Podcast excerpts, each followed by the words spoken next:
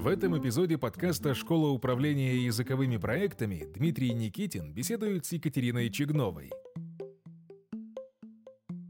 Ну, поговорим, наверное, сейчас про пользователей. А что же хочет наш пользователь, ученик, родитель, корпоративный сегмент? И у меня шпаргалочка перед глазами, и написано, что пользователь из какого-то учебника, это выписывал, разумеется, а удовлетворить свои потребности желания и достигнуть цели хочет пользователей, пользователь. То есть смотрите, как интересно, что компания хочет увеличения прибыли, а пользователь не хочет увеличения прибыли компании. Пользователь хочет удовлетворить свои потребности, желания и достигнуть целей. И пользователь хочет разговаривать с внучкой в Канаде, которая не говорит по-русски. И пользователь хочет ездить по Индии и нормально коммуницировать, не махать руками. Пользователь хочет приехать в Китай и общаться тоже в Китае каким-то образом с деловыми партнерами, где все другое. И поэтому он хочет выучить иностранный язык. Не возникает ли какого-то конфликта между школой, которая хочет прибыль, и учеником, который хочет вообще другое? И вообще, чем замеряется то, что хочет ученик? Честно скажу, что я не понимаю эти два вопроса, мне кажется, они разные абсолютно. То есть мы уходим от разговора про метрики, а, поскольку метрики – это показатели эффективности, а желание клиента – это уже ну, прямая задача продуктологов и маркетологов, да, в этом разбираться. Безусловно, пользователи ваши, ваши клиенты не заинтересованы в том, чтобы вы зарабатывали больше. Это вообще не, никак, да, не работает. Но, с другой стороны, мы, например, я всегда своим сотрудникам тоже говорю о том, что мы коммерческая организация, не волонтерская и не некоммерческая. Кстати, такие в образовании тоже бывают. И поэтому важно напоминать э, клиентам о том, что мы – это союз взаимовыгодный, где обе стороны должны получать удовольствие, выгоду и так далее. То есть мы коммерческая организация, никем не спонсируемся, никаких фондов, ничего, поэтому давайте, пожалуйста, будем на стороне win-win. То есть призывать своего клиента к тому, чтобы вы работали друг для друга, да, и хотя бы смотрели в одну сторону, на мой взгляд, абсолютно нормально. Другое дело, что не каждый клиент ваш, так же, как и а, когда клиент обращается куда бы то ни было, его набор ценностей может не совпадать э, с наборами ценностей школы или, опять же, вас как индивидуального предпринимателя. Поэтому здесь, э, опять же, маркетинг и пиар выстраивает э, ваши основные ключевые посылы, что вы несете, что вы транслируете, какие результаты в вашем случае являются идеальными, да, и если вот эта картинка идеального результата совпадает у клиента и у, соответственно, образовательного учреждения, то обычно тогда случается вот этот коннект. Если картинки не совпадают, и, например, ключевым фактором принятия решения будет только цена, ну, например, у вас самые дешевые услуги, да, или наоборот, у вас самые дорогие услуги, и поэтому люди с определенными запросами могут ходить только в ваш да, VIP-сегмент. Но картинка итогового результата не совпадет, вот это приводит к конфликтам, это приводит к неудовлетворенности, к негативным отзывам, да, если хотите, и к тому, что клиент остается там своего рода недовольным. Мое понимание такое, что абсолютно у каждого игрока образовательного рынка есть свой профиль клиента. То есть это нет такого, что мы должны быть все условно одинаковые. И поэтому, если вы понимаете свою сильную сторону, то у вас есть самый высокий шанс делать хорошую маржу. Насчет доли рынка нет, там скорее массовость работает, но вот работать на хорошей марже возможно только тогда, когда вы четко понимаете, в чем та ценность и в чем заключается итоговый результат, который вы клиенту принесете. И вы это транслируете максимально прозрачно, открыто, понятно в разных источниках и таким образом притягиваете правильных клиентов, которые уже дальше с вами могут оставаться на протяжении долгого времени. У меня маленький комментарий про долю рынка. Я понял, почему это важная метрика. Потому что она не имеет отношения к увеличению или к уменьшению бизнеса. Я могу сказать, закрываю свои языковые школы в Ярославле, весь английский язык, и делаю только один продукт, экскурсоведение на английском языке, готовлю гидов-переводчиков по городу Ярославлю. Но вот в этом рынке весь рынок будет мой, потому что никто больше не будет готовить специалистов по архитектуре 17 века на английском языке, которые еще могут это все показать туристам да, вот это вот, наверное, увеличение рынка. Можешь прокомментировать, если хочешь. Это называется stretching, то есть это если ты э, делаешь, готовишь экскурсоводов, при этом у тебя еще есть офлайн бизнес и при этом у тебя еще есть огромный бизнес-конференции, это просто разные бизнесы. Если ты закроешь одну из, один из своих продуктовых э, направлений, э, это не доля рынка. Нельзя померить твою долю рынка как конференции, как экскурсовод. Это разная история, это разные Я рынки. понимаю, но если я закрою все свои бизнесы, скажу только учу экскурсоводов по городу Ну, у тебя стопроцентная доля рынка тогда. Тогда ты ее увеличил, да. по идее. То есть уменьшение моей компании или увеличение в зависимости от ситуации они убирают желание бизнеса увеличивать долю рынка. То есть я там буду хотеть увеличить долю рынка. Это не будет связано с размером. Ну, просто мысль возникла интересная. Они иногда всплывают в наших подкастах. И здесь, мне кажется, откатываясь к клиенту, здесь, мне кажется, метрики, которые мы считаем, я аккуратненько тоже посмотрел литературу, как говорится, знал, к кому иду на подкаст. Тут не забалуешь с терминологией. Клиентские метрики многие авторы приводят клиентские метрики, как вот сейчас ты упомянула, аватар клиента. И это оказывается клиентская метрика, аватар клиента, потому что он тоже может меняться. А у нас, друзья, в языковом образовании вообще очень интересно, как меняется аватар, например, ученика. С 1 по 11 класс у вас же меняется аватар ученика. Вы на первое одного хотите, на седьмое другого хотите, на одиннадцатое третьего хотите. Может, вы даже как-то меняете этот аватар постепенно, да, может, ну вот, вот это, это интересно. Считается user story, не поверишь, метрикой тоже, как у вас меняются пользовательские истории. А, мы отправим, конечно, книги, которые так и называются «Пользовательские истории». В России издательство «Питер» издало, за рубежом, по-моему, «Орейли». И эмоциональные карты также являются клиентской метрикой. Как клиент себя чувствует на каком этапе урока, например, или на каком этапе воронки конверсии какой-нибудь, или на каком этапе экзамена, как он себя чувствует. И это уже клиентские метрики, которые позволяют нам делать дизайн клиентского опыта. User experience, да? Тот UX. самый тот самый UX, тот самый user experience. Ну, если желаешь, создавать среду, где комфортно клиенту через mm-hmm. среду, где комфортно всем участникам образовательного процесса, я думаю. И здесь интересно, что если доли бизнеса, они такие более кровавые, а метрики бизнеса, они более кровавые, как маржинальная... Курс английского языка Москва, например. Нет-нет, ну, ну это кровавая, да. кровавый запрос, кровавые метрики. Да. Действительно, если человек обзванивает по этому запросу условно ряд школ, да, то выделиться очень сложно, если это речь вот про такой вот супер широкий, скажем так, мазок. И вот здесь вот включаются клиентские метрики, например, эмоциональная карта. Советуем посмотреть. Например, user story, пользовательская история. Советуем посмотреть, потому что вот здесь вот уже школ становится существенно меньше по России. Когда аккуратно продуман клиентский сервис, включая, включая, собственно, урок. Я считаю, урок – это часть все-таки клиентского сервиса, и урок тоже можно продумывать и замерять. Мне не нравится, когда урок замеряют баллами. Вот столько-то баллов, сделал его мап один балл, сказал там «Здравствуйте, третий балл», да. Но вот можно, я думаю, думать про эмоции учеников. Mm-hmm. Я думаю, что это замеримо. И вот для меня было важно, что это замеримо. И это второй блок метрик, который я смотрю. То есть я смотрю всегда бизнесовые метрики, довольно-таки mm-hmm. такие жесткие, а, потому что цифру не обманешь. И я смотрю уже, ну, такие более эмоциональные, чувственные метрики, это метрики клиента.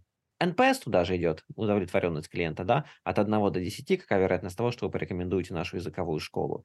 И mm-hmm. интересно, что вот слово NPS у меня это активировало эту мысль в головном мозге, что метрика любая, наверное, вот ты согласишься, она интересна в прогрессии. Она не интересна. У меня NPS там 8, у меня э, выручка такая-то. Она, наверное, интересна. У меня выручка в прошлом сентябре была такая, в этом такая. У меня NPS в сентябре был такой, в апреле такой. Наверное, в прогрессии мы смотрим метрики все. Смотри, что могу сказать касательно метрик клиента. Да, я услышала твою мысль и согласна с ней. Мы не меряем NPS урока у массовых продуктов, то есть у мини-групп и у индивидуального обучения, но мы меряем этот показатель у премиального продукта «Подготовка к публичным выступлениям», где за 12 тренингов люди платят от 2000 долларов, ну, то есть 200 тысяч рублей. Мы, э, то есть чек в 10 раз выше нашего чека э, среднего. Не могу сказать, что это правильное решение, но просто не хватает банально рук, мозгов, да, настроить то, чтобы мерить более тысячи, полутора тысяч студентов и их NPS. Именно э, в этом, я думаю, наша тоже узкая горлышко, и если мы сюда приложим усилия, скорее всего, процент оттока клиентов э, будет э, не такой высокий. А, но мы меряем процент оттока. То есть у нас метрика такая немножко негативная. Мы смотрим то, сколько отваливается студентов ежемесячно, и, соответственно, ее совершенно верно, меряем в прогрессии. То есть если мы видим, что показатель в пределах нормы, то условно мы не делаем вообще ничего.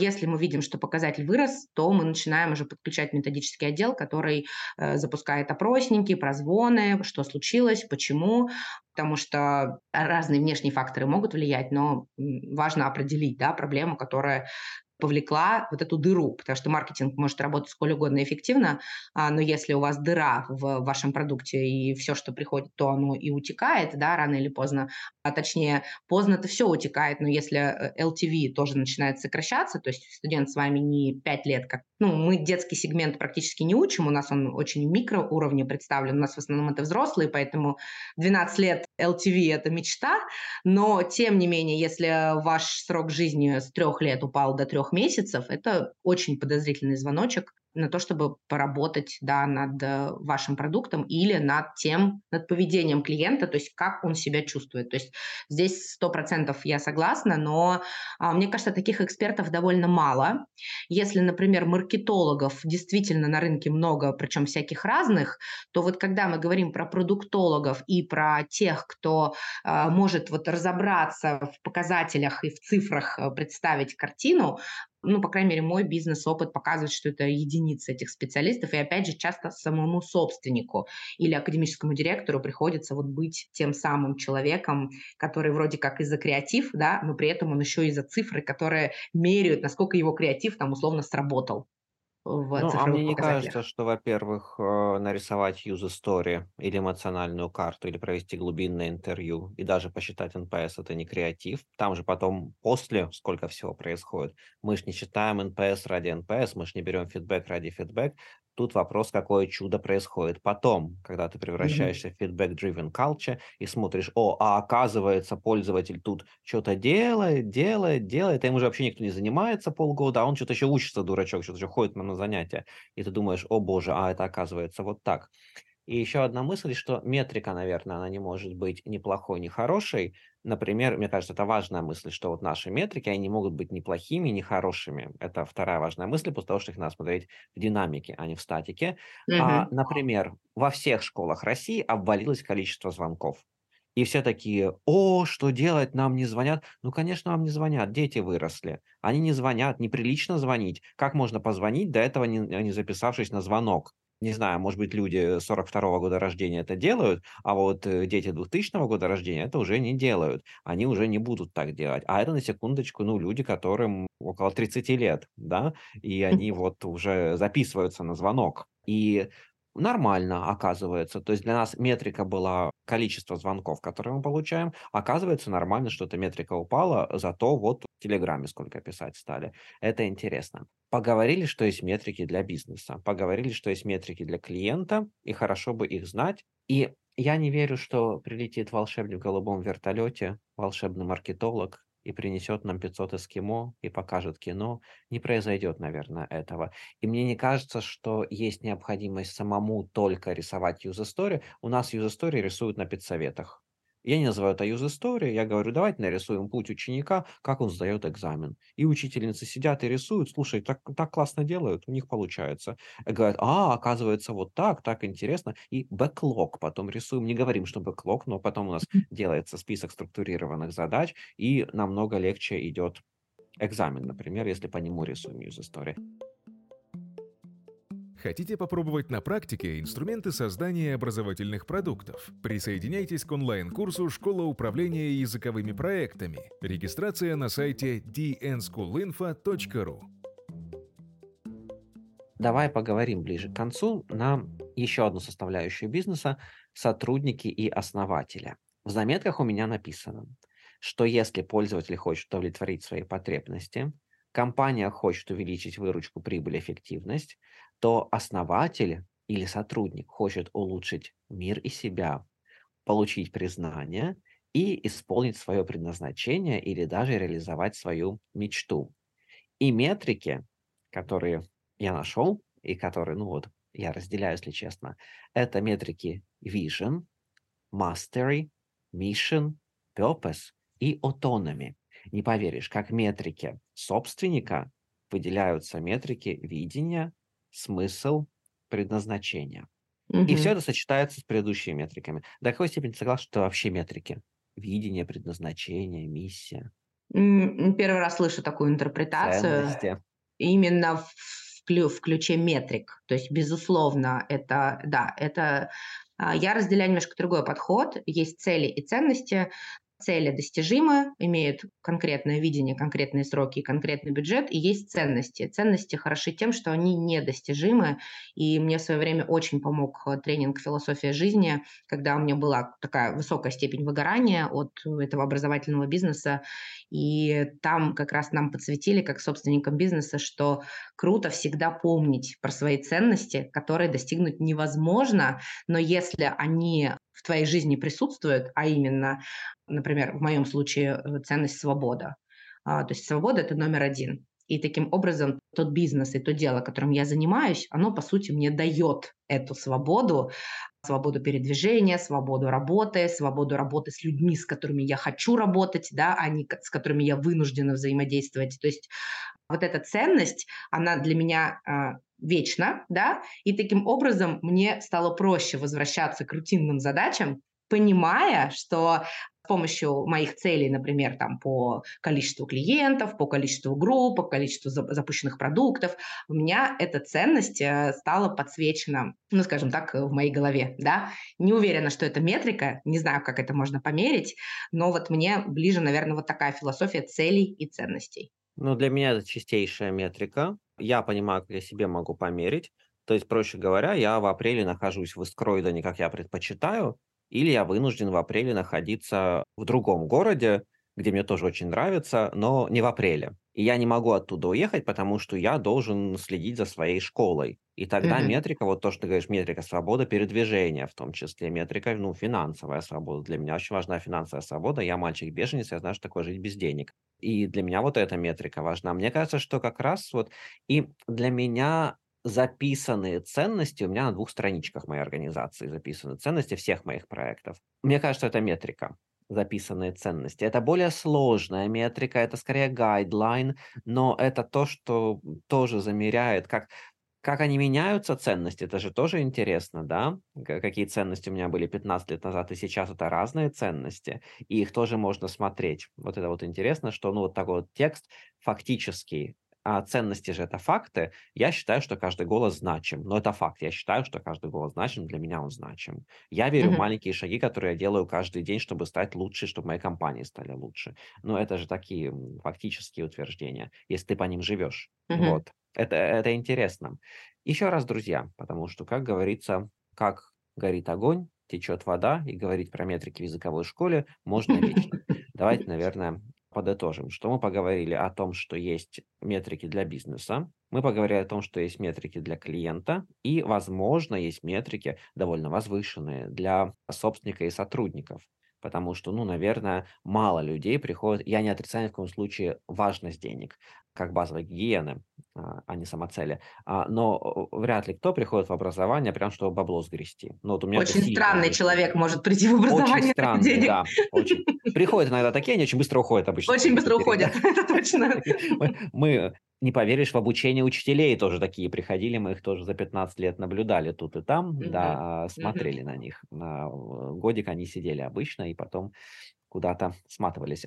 Здесь а, важно смотреть, как для меня важно смотреть, как бизнес-метрики, они чуть-чуть соотносят наши интересы как собственников, изменить мир к лучшему, и интерес пользователя выучить язык для того, чтобы ну, что-то практичное произошло. И эти метрики показывают, туда ли мы идем, то ли мы делаем, и создаем ли мы вот то самое безопасное образовательное пространство, где всем комфортно, где удобно, и которых сейчас, ну, может быть, в которых сейчас необходимость велика довольно-таки. Екатерина, что думаешь? У нас завершение подкаста, можно что-то сказать. Мне понравилась мысль о том, что нужно, может быть, добавить какой-то чек-лист о том, чтобы оценивать свое состояние как собственника в моменте. Я думаю, что мы многие этим пренебрегаем, а, постоянно бросаясь на то, что починить, как у нас модно говорить, тушить пожары да, в образовании. Ой, конец месяца, всем зарплату платить надо срочно, там акцию придумать да, и так далее. Намного круче действительно смотреть на все три компонента. Те ли с тобой клиенты, те ли с тобой сотрудники, которым, с которыми тебе приятно, как говорил Слава Полунин, да, надо работать с теми, с кем ты хочешь обняться. Это сто процентов мое кредо. Я хочу, чтобы со мной оставались люди, с которыми мне вот приятно находиться на встречах. А, сколь угодно может быть компетентный, например, игрок, но если он э, в мои ценности не попадает, то ничего не получится. Поэтому если мы добавляем метрику состояния состояние руководителя как собственника супер-микробизнеса, среднего бизнеса, большого бизнеса, да, огонь, я согласна. То есть мы тогда можем это замерять, да, состояние счета, количество там. Знаешь, вот я хочу добавить, что есть э, метрика, называется полярная звезда. Слышал когда-нибудь такое? То есть вот мне близка эта история, что мы как собственники должны эту полярную звезду найти, звезду найти, там, как у Facebook, например, это там количество заходящих пользователей на сайт. И он, они меряют каждый день именно эту цифру. Это для них как динамичный такой формат. То есть отсюда уже дальше реклама, отсюда дальше запуски, там и что угодно, да. Вот мы все должны быть, у нас должны быть ключевые показатели. То есть мы меряем, для кого-то это выручка окей, но, на мой взгляд, выручка неэффективна, потому что выручка может быть сколь угодно большой, что остается, да. Дальше мы меряем, соответственно, какой-то показатель, например, там, количество входящего трафика или там количество демо-уроков в день. Ты просто смотришь, да, хотя бы, чтобы не получилось, что случился кризис, а ты даже не заметил, да, до какого-то момента. Ну и вот классно добавить туда свое состояние как метрику. То есть ты просто меряешь, а там ли я, а нравится ли мне, где я сейчас нахожусь, а тем ли я сейчас занимаюсь, то есть получаю ли я от этого энергию. И в таком случае, мне кажется, можно балансировать, да, на вот нашем, в нашем образовательном бизнесе, всегда понимая, что да, окей, возможно, у меня здесь падение, но ведь по состоянию у меня рост, может быть, и хорошо, что я там закрыла. Я, кстати, закрыла, приняла решение закрыть два учебных центра после конференции в Питере, потому что я поговорила с кучей собственников, и я услышала, что почти все сократились, закрыли, переформатировались, например, из отдельного учебного центра в школы, просто ходят. И я просто услышала, что это норма. Да, да, это мир такой, да, реально что-то случилось с офлайн трафиком да, прими мир и что. И то есть я так счастлива, что мы приняли это решение, потому что, получается, мы порезали косты, приход остался практически такой же, а по костам мы там условно там 2 миллиона в месяц сэкономили за счет вот этих всех расходов. Иногда э, такие решения действительно по, при общении решаются круче, чем любые там метрики, пока ты сидишь внутри своей системы. Иногда из этой системы надо выйти, да, и посмотреть действительно, что у других, послушать, подумать, и потом вернуться и вообще там, например, перестать следить за каким-то одним параметром и добавить другой, это состояние счета, как у Дмитрия Никитина по утрам во время чашечки кофе. Я, конечно, соглашусь, но, разумеется, до кофе. Какое сначала а, извините. кофе. Это, это, это, не-не-не, это, это, это разная последовательность, намного более интересно. Без, без кофе я жить могу, как говорится, да, а без счета вряд ли. А, я очень согласен, что нужна насмотренность, нужна работа в комьюнити. Мы, собственники языковых школ, люди одинокие. Вот у тебя вот Екатерина есть, а у нас один я совсем один, и многие собственники, они один совсем один, и им надо как-то коммуницировать в комьюнити, и им надо ходить на конференции. Это, конечно, очень важная составляющая. Единственное, что мне кажется, что выводом может быть, как сделать так же, как э, нормально на рынке, так и пойти против течения. Но я на большинство никогда не ориентировался. Это, кстати, моя ценность и принцип. Никогда не ориентируйся на большинство, иди против течения. Вот. И когда все открывают ментальную арифметику, я ее никогда не открываю. Когда все открывают частные школы, я частный садик закрыл тоже, да, uh-huh. вот, то есть, но, но хорошо бы знать, что происходит, не для того, чтобы туда прыгнуть. Ты не можешь пойти против, если ты не знаешь, где течение, правильно? То есть у тебя может быть да. очень локальная картина мира. Да, да. Да, ну да, ты знаешь, где течение, да, когда все бегут продавать рубли, покупать доллары, а иногда ты не знаешь, где течение, когда течение такое более подводное. Окей, Екатерин, ну большое спасибо. I can imagine how hectic your life is.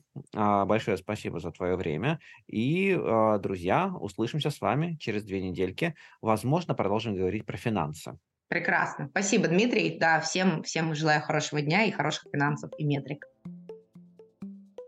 Больше практических инструментов управления языковой школой вы можете найти в книгах Дмитрия Никитина. Книги можно заказать на сайте dnschoolinfo.ru. Хорошего дня и до новых встреч!